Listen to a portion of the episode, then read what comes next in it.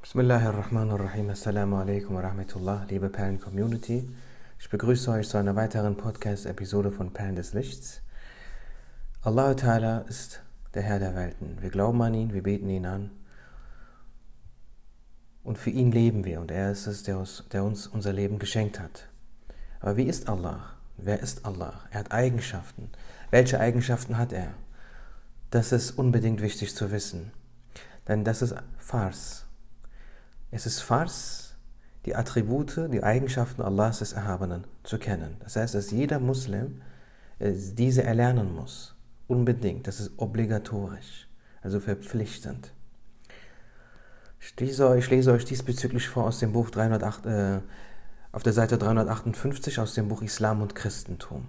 Hier ist sehr schlicht und einfach erklärt, wie Allah ist. Wo ist Allah? Wie sieht er aus? Ne? Das werde ich euch jetzt vorlesen. Also, Allah hat erhaben existiert und ist einer. Das eigentliche Bestreben der christlichen Geistlichen bestehe angeblich darin, das Christentum mit dem Islam zu vergleichen und dadurch zu erkennen, welche der beiden Religionen wahr sei und schließlich die wahre Religion anzunehmen. Genau, das Kapitel beginnt jetzt mit dem Vergleich oder mit dem, äh, dass er jetzt Christen anspricht weil das ganze Buch baut ja darauf, ne, Islam und Christentum, zu beweisen, dass das Christentum nicht mehr gültig ist und entstellt wurde und jetzt die einzig gültige wahre Religion der Islam ist. Aus diesem Grund haben wir am Anfang unseres Buches den edlen Koran mit dem Buch, das sie als Bibel deklarieren, verglichen. Nun haben wir es für notwendig erachtet, an dieser Stelle die Glaubensgrundsätze der Christen mit denen der Muslime zu vergleichen. Dabei lassen wir die Belege aus der Überlieferung außen vor und schauen uns nur die rationalen Argumente an und beginnen damit näher auf dieses Thema einzugehen. Der wichtigste Glaubensgrundsatz der Christen ist der Glaube an die Dreieinigkeit, Trinität. Sie glauben, dass Gott drei wäre. Gott, Jesus und der Heilige Geist. Dabei dient der Ausdruck mein Sohn, der in der Bibel für Jesus, Isa verwendet wird, dazu eine große Zuneigung auszudrücken. In der heutigen Bibel heißt es, dass Jesus im Wissen, der Macht und allen anderen Eigenschaften ebenbürtig zu Gott sei. Er sei nach seiner Kreuzigung und Ermordung acht Tage lang im Höllenfeuer gewesen und laut Paulus stieg er dann auf den verfluchten Baum und anschließend in den Himmel. Als er dann seinen Stuhl neben den seines Vaters stellte, übernahm er das Erschaffen. Nun ist die Herrschaft beim Sohn. Da auch am jüngsten Tag Jesus in absoluter Weise herrschen werde, habe Gott sich gänzlich vom Handeln zurückgezogen. Nach dem Glauben der Muslime ist Allah der Erhabene einer und hat weder bezüglich seines Wesens noch bezüglich seiner Attribute einen Partner oder ein Ebenbild. Ne, sein Wesen, also er selbst, seine That. Das türkische Wort ist Zat, arabisch heißt es That, das Wesen, ne, auf Deutsch, That. Unsere Attribute meint hier einfach Eigenschaften. Imam Ahmed is-Sirhindi der auch Imam al-Rabbani und Mujaddid al-Fithani genannt wird, unter den richtigen Glauben der wahrhaftigen Muslime, die sich voll und ganz an, ganz an die Sunna, den Weg des Gesandten Allahs, Friede sei mit ihm Klammern, in Bezug auf Allah, den Erhabenen, auf schönste Art und Weise beschreibt, sagt im 67. Brief aus dem zweiten Band seines Buches Mektubat folgendes. Wisset, dass Allah der Erhabene mit seinem urewigen, anfangslosen Wesen existiert alles außer ihm selbst wurde von ihm erschaffen. Er war schon immer, seit jeher, existent. Das heißt, seine Existenz ist ewig und hat keinen Anfang. Es kann keine Nicht-Existenz vor seiner Existenz geben. Alles außer ihm war nicht existent. Er erschuf alles im Nachhinein.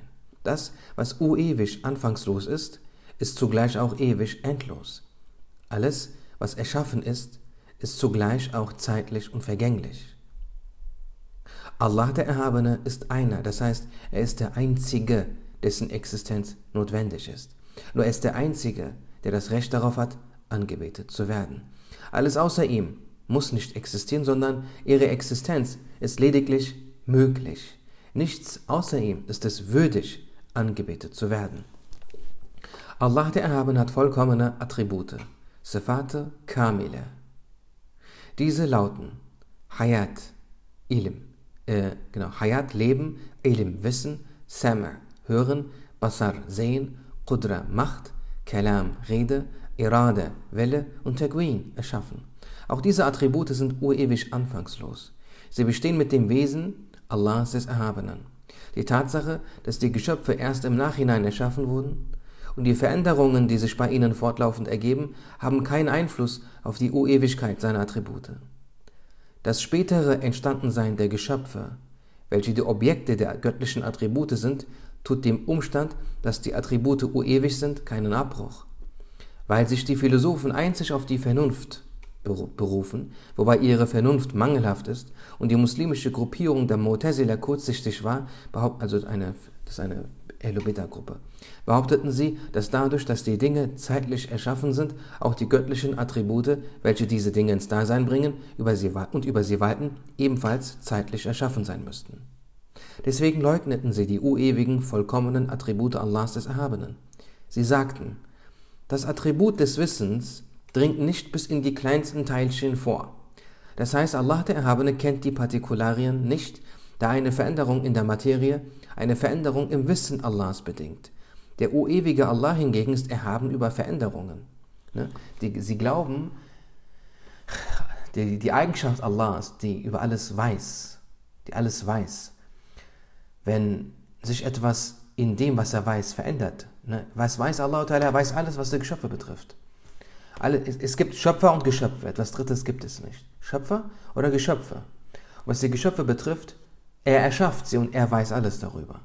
Die behaupten jetzt, was, äh, dass wenn etwas sich in den Dingen verändert, er sich ja auch logischerweise sein Wissen verändern muss, weil die Information sich ja verändert hat und damit auch die Information bei Allah und damit sein Wissen verändert sich.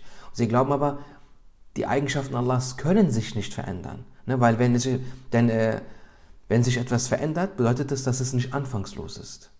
Nur Dinge, die anfangslos und endlos sind, sind Dinge, die sich nicht verändern.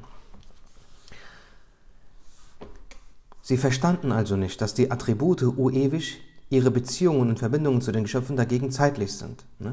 Also die Attribute sind uewig, also ohne Anfang, ohne Ende und ändern und verändern sich nicht ihre Beziehungen und Verbindungen zu den Geschöpfen dagegen zeitlich sind. Allah der Erhabene hat keine mangelhaften Eigenschaften. Er ist erhaben über Materie, Körper, Akzidenzien, das heißt Modalitäten, sowie über alles, was mit diesen Dingen unmittelbar zusammenhängt. Allah der Erhabene ist erhaben über Zeit, Ort und Richtung. Er befindet sich nicht irgendwo oder in irgendeiner Richtung. Vielmehr erschuf er die Zeit, Orte und Richtungen. Eine ignorante Person mag denken, dass er sich oben auf seinem Thron befinde. Doch, doch der Thron und alles, was oberhalb und unterhalb ist, sind von ihm erschaffen. All dies erschuf er im Nachhinein. Kann denn etwas später Erschaffenes ein Ort für Allah sein, dessen Existenz anfangslos und ewig ist? Der Thron ist aber in der Tat das ehrwürdigste Geschöpf und reiner und leuchtender als alles andere. Deshalb ist er wie ein Spiegel, in welchem sich die Majestät Allahs, des Erhabenen, spiegelt. Daher wird, der, wird er Thron Allahs genannt. Ansonsten ist der Thron für Allah, den Erhabenen, wie alles andere auch. Alles ist seine Schöpfung. Nur ist der Thron wie ein Spiegel, wobei die anderen Geschöpfe diese Fähigkeit nicht innehaben. Könnte über eine Person, die im Spiegel reflektiert wird, gesagt werden, dass sie sich im Spiegel befinde? Die Beziehung dieser Person zum Spiegel ist genauso wie ihre Beziehung zu anderen Gegenständen. Die Beziehung des Menschen zu ihnen allen ist gleich, jedoch gibt es einen Unterschied zwischen dem Spiegel und den anderen Gegenständen. Der Spiegel kann das Ebenbild des Menschen zeigen, andere Gegenstände können das nicht. Ne? Aber mit Spiegel ist hier nicht gemeint, dass sich seine Gestalt darauf reflektiert. Er hat keine Gestalt. Er befindet sich an keinem Ort. Er hat kein Aussehen, er hat keine Gestalt. Denn Gestalt ist etwas das erschaffen wird. Gestalt ist eine Eigenschaft der Schöpfung, der Geschöpfe. Ja, nicht seine Gestalt spiegelt sich irgendwo wieder. Das ist, das ist damit überhaupt nicht gemeint. Allah der Erhabene besteht nicht aus Materie, Körper oder Akzidenzien. Er hat keine Grenzen und Dimensionen und man kann ihm nicht Länge und Kürze oder Breite und Schmalheit zuschreiben. Wir bezeichnen ihn, an, ihn als Al-Wasir, der Weite. Jedoch bedeutet die Weite hier nicht das, was wir für gewöhnlich darunter verstehen. Er ist Al-Muhit, der Umfassende, jedoch ist keine Umfassenheit in dem Sinne gemeint, wie wir sie sonst verstehen. Er ist Al-Qarib, der nahe und mit uns, doch in einer Art und Weise, wie wir sie nicht verstehen. Wir glauben daran, dass er weit, umfassend, nah und mit uns ist. Aber wir können nicht begreifen, was diese Attribute genau bedeuten. Wir sagen, alles, was einem über das Wesen und Attribute Allahs des Erhabenen in den Sinn kommt, ist falsch. Alles, was einem über, den, über das Wesen und die Attribute Allahs des Erhabenen in den Sinn kommt, ist falsch. مهما تصورت بذلك فالله تعالى سوى ذلك. Woran immer du denkst, wenn man über Allah und seine Eigenschaften spricht, ist falsch, ist nicht er. Allah der Erhabene vereint sich mit nichts und nichts vereint sich mit ihm. Nichts dringt in ihn ein und auch er dringt in nichts ein. Allah der Erhabene kann nicht zerteilt, getrennt, analysiert oder synthetisiert werden. Es gibt nichts, was ihm gleicht. Er hat keine Partner und keine Kinder. Er ähnelt nicht den Dingen, die wir kennen und die wir uns vorstellen können. Seine Wirklichkeit kann man sich nicht vorstellen oder begreifen. Er kann kein Ebenbild haben. Wir wissen lediglich, dass Allah der Erhabene existiert und Attribute hat, von denen er uns mitgeteilt hat. Er ist aber bezüglich seines Wesens, seiner Existenz und seiner Attribute erhaben über alles, was uns in den Sinn kommt. Die Menschen können ihn nicht begreifen. In einem persischen Doppelvers heißt es, als er fragte, bin ich nicht euer Herr, antworteten jene, die ihn erkannten, nur mit existent ist er. Die Namen Allahs des Erhabenen sind Tawqifi, festgelegt. Dies bedeutet, sie sind unabhängig, äh, sie sind abhängig und gebunden an die Mitteilung des Islams. Es ist gestattet, jene Namen zu nennen die, nennen, die im Islam überliefert sind, und nicht gestattet, ihm andere Namen zu geben. So vollkommen und schön dieser Name auch sein mag, darf er nicht verwendet werden. Man darf den Namen Al-Jawad, der Freigebige, verwenden, da er im Islam Al-Jawad genannt wird, nicht aber Al-Sachi, was dieselbe Bedeutung hat, jedoch nicht in den islamischen Quellen als Name für Allah auftaucht. So ist es auch nicht gestattet, den Namen Allah mit dem Wort Gott zu ersetzen, wenn man in seinen gottesdienstlichen Handlungen und beim Gebetsruf Gott anstelle von Allah sagt, ist dies eine große Sünde. Der edle Koran ist das Wort Allahs. Seine Rede Kalam.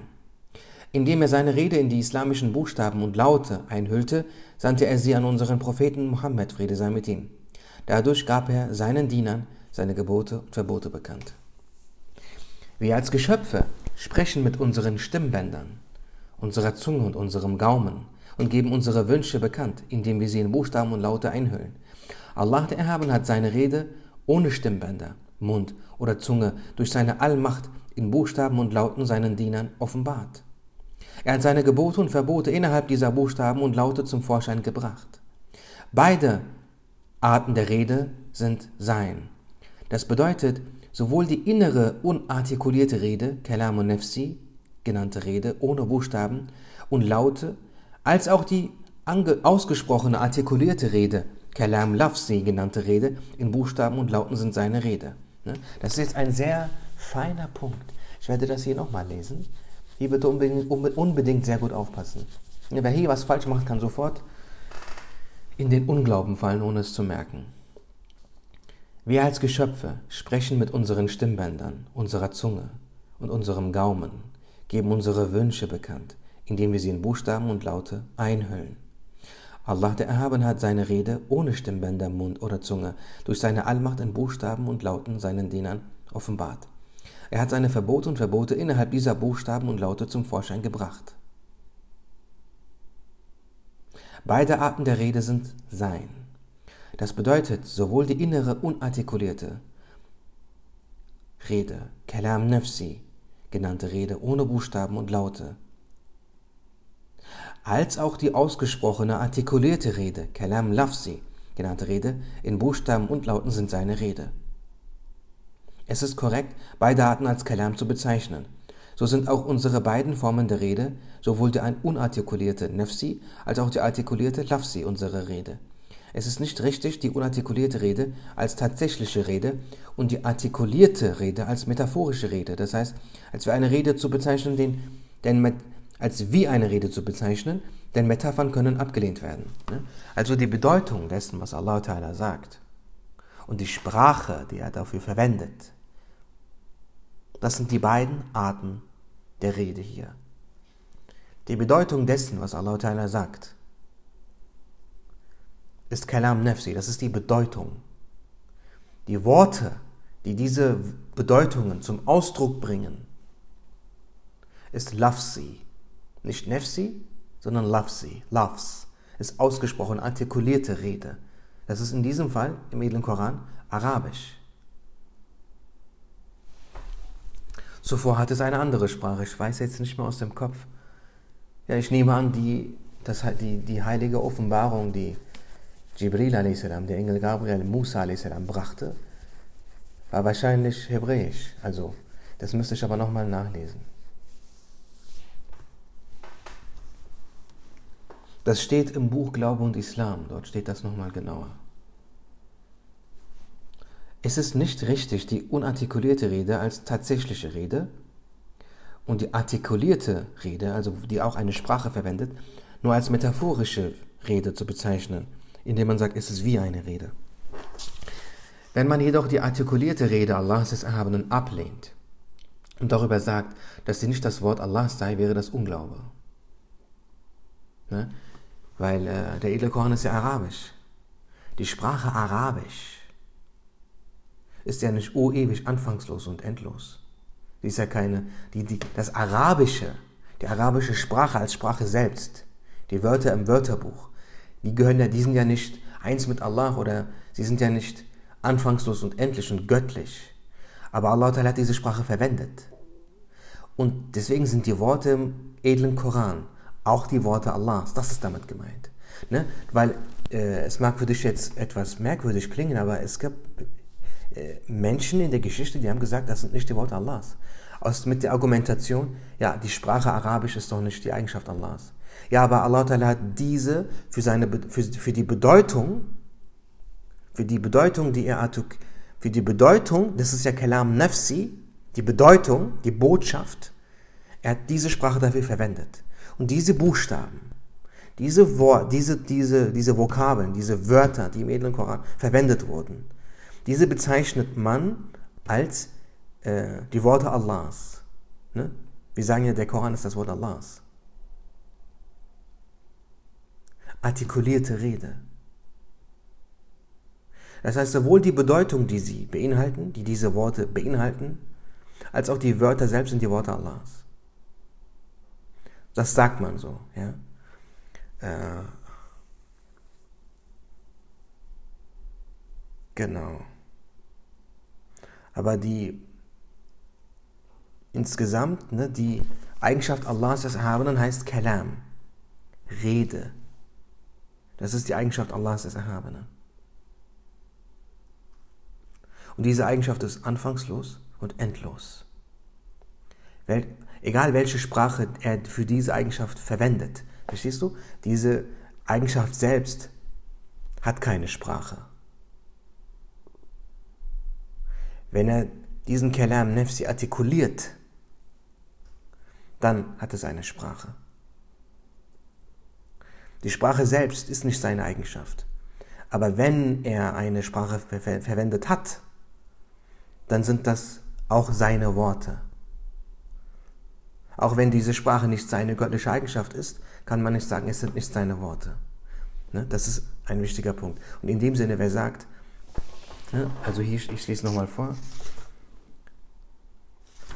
wenn man jedoch die artikulierte Rede Allahs ablehnt und sie darüber sagt, dass sie nicht das Wort Allahs sei, wäre das Unglaube. Die Bücher Kutub und Seiten Suhuf, die vorangegangenen Propheten, Friede sei mit ihnen offenbart wurden, sind ebenfalls das Wort Allahs. Alles, was sich in diesen Büchern, Seiten und dem edlen Koran befindet, sind göttliche Bestimmungen. Ne? Bestimmungen. Wie, wie wenn, man, wenn, man, wenn man etwas bestimmt. Ahkamu ilahiyya, göttliche Bestimmungen göttliche Gebote. Er offenbarte den Menschen einer jeweiligen Zeit jene Bestimmungen, die den Umständen eben dieser Zeit entsprechend waren. Die Gläubigen werden Allah den Erhabenen im Paradies ohne Richtung, ohne ihm gegenüber zu stehen, ohne die Modalität verstehen zu können und ohne ihn zu umfassen, das heißt ohne Form, sehen. Ohne Richtung, ohne Zahl. Du wirst noch nicht mal sagen können, ich habe eine Sache gesehen. Du wirst nicht mal eine Anzahl angeben können. Ohne Richtung, ohne Zahl, ohne, ohne ihn beschreiben zu können. Bila tashbihahu wala kamiyya. Sagt Imam Azam. Ja. Wir glauben an die Schau Allahs des Erhabenen im Jenseits, machen, im Jenseits, machen uns aber keine Gedanken über die Modalität der Schau, denn der Verstand ist nicht fähig, die Schau zu erfassen. Uns bleibt kein anderer Ausweg, als daran zu glauben. Schande sei auf den Philosophen, den Muslimen in der Gruppe der Mutazile und allen anderen Gruppen außerhalb der Ahl-Sunnah, da sie aufgrund ihrer Blindheit davon beraubt geblieben sind, hieran zu glauben. Weil sie das, was sie nicht sahen und nicht erkannten, mit dem verglichen, was sie sahen, wurde ihnen die Ehre des Glaubens nicht zuteil. So wie es Allah der Erhabene ist, der die Menschen erschafft, ist auch er derjenige, der ihre Taten erschafft. Alles Gute und alles Schlechte geschieht durch seine Bestimmung, seinen Willen. Dabei ist er jedoch mit den guten Taten zufrieden und mit den schlechten unzufrieden. Auch wenn sowohl die guten als auch die schlechten Taten nur durch seinen Willen und seine Erschaffen, durch sein Erschaffen geschehen, gehört es nicht zum rechten Benehmen gegenüber Allah, dem, gegenüber Allah ihn einzig als Erschaffer einer schlechten Tat zu bezeichnen. Man soll ihn nicht Erschaffer des Übels nennen. Stattdessen soll man ihn als Erschaffer des Guten und des Übel, des Üblen bezeichnen.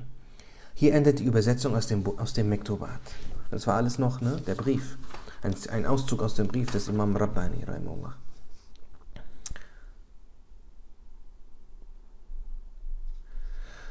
Allah. Er erschafft zwar alle Taten, aber er ist nur mit den guten Taten zufrieden. Das hat er auch bekannt gemacht. Wir Menschen erschaffen unsere Taten nicht. Wir entscheiden uns für eine Tat. Und Allah Ta'ala erschafft sie entsprechend unserer Entscheidung.